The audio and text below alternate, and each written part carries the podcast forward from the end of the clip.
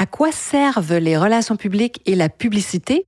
C'est ce dont on parle dans cet épisode.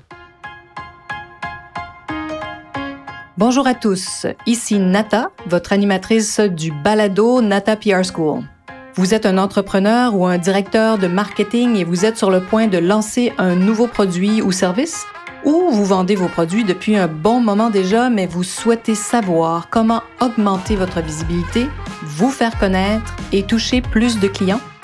Chez NataPR, nous traitons tous les jours avec de vrais clients et nous vous enseignons des solutions RP faciles, amusantes et honnêtes. Vous apprendrez ici les étapes simples pour combiner la force des relations publiques aux médias sociaux dès maintenant. Suivez-nous.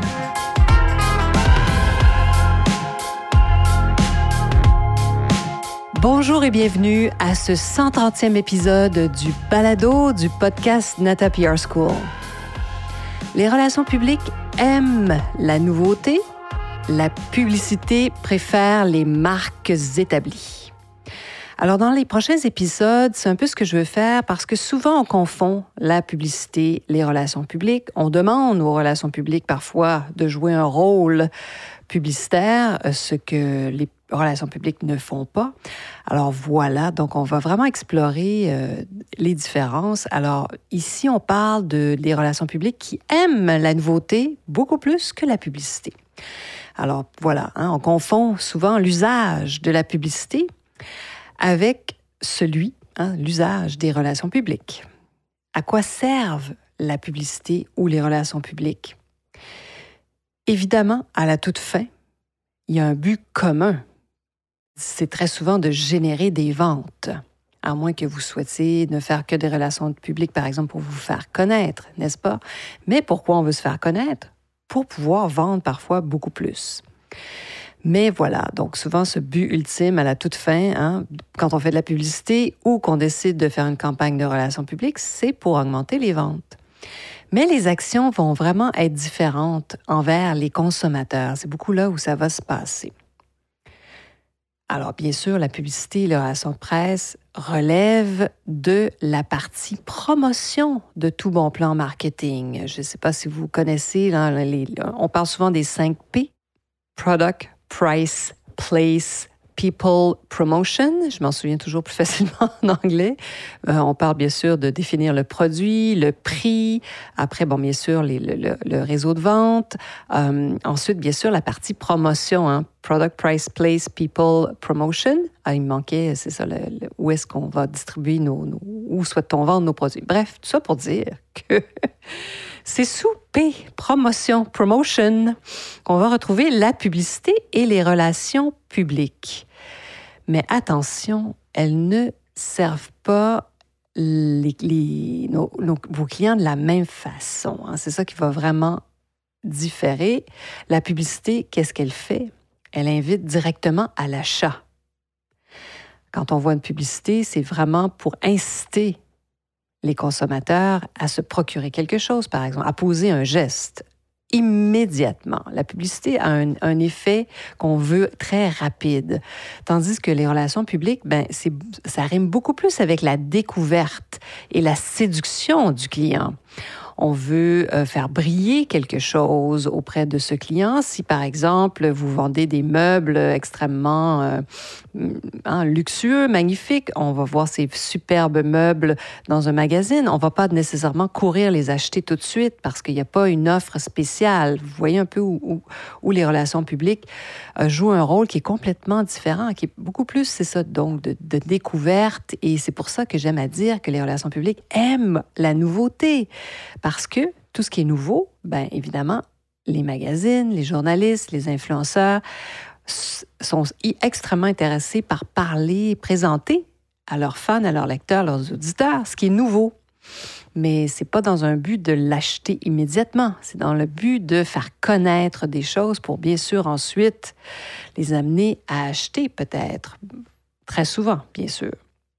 Alors les relations publiques aiment la nouveauté, et la publicité préfère donc les marques qui sont bien établies parce que c'est beaucoup plus facile de vendre quelque chose qu'on connaît.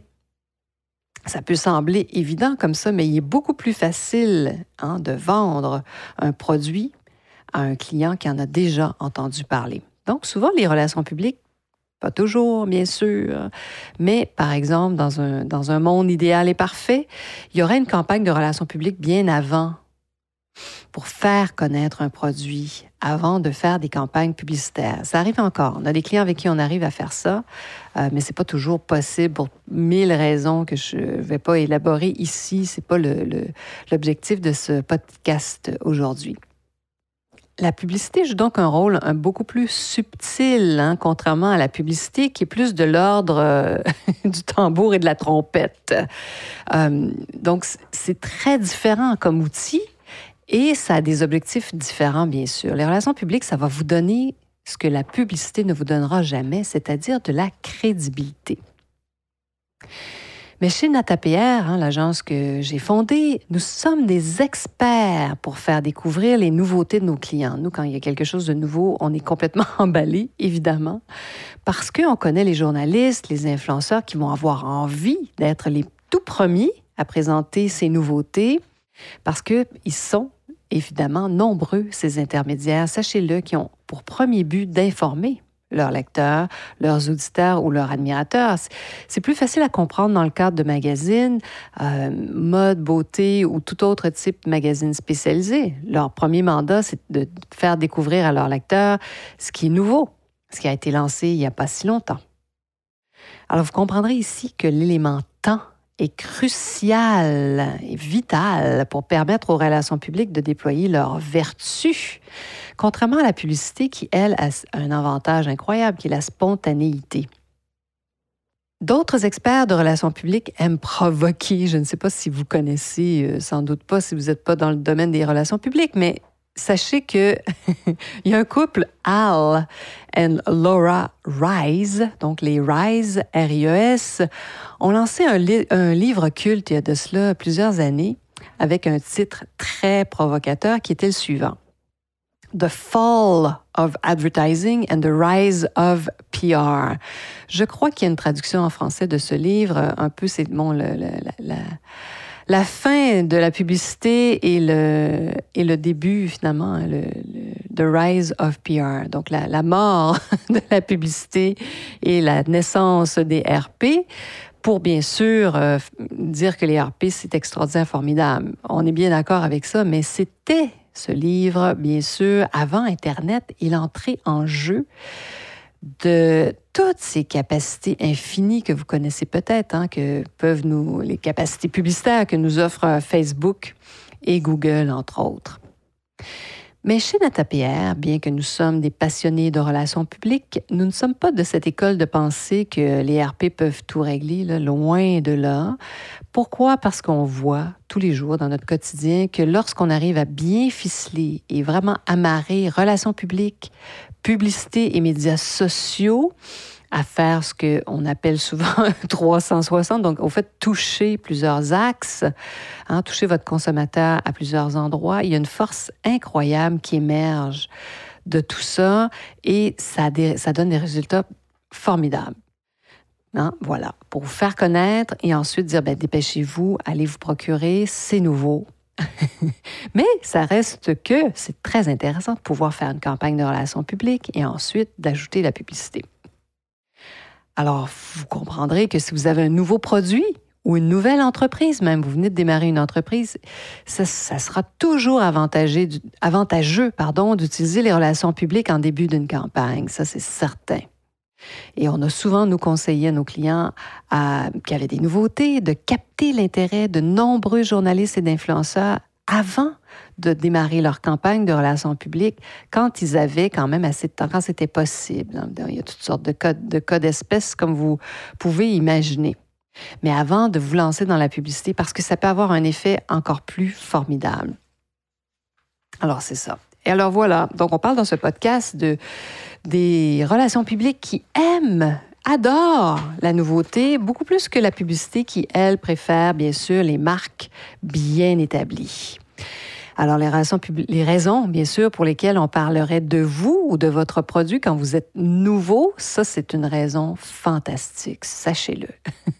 Alors, à vous d'en profiter puis d'intégrer les relations publiques dans votre plan marketing.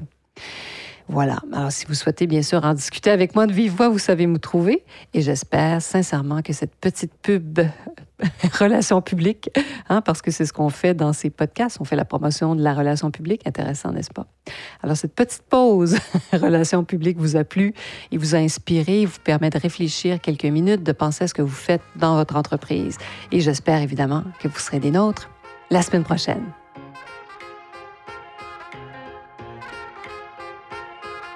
Vous êtes curieux et souhaitez en savoir plus sur comment implanter des stratégies de relations publiques?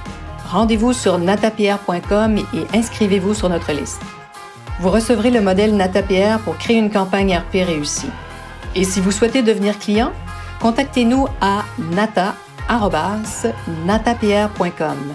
Nous attendons vos commentaires. À la semaine prochaine!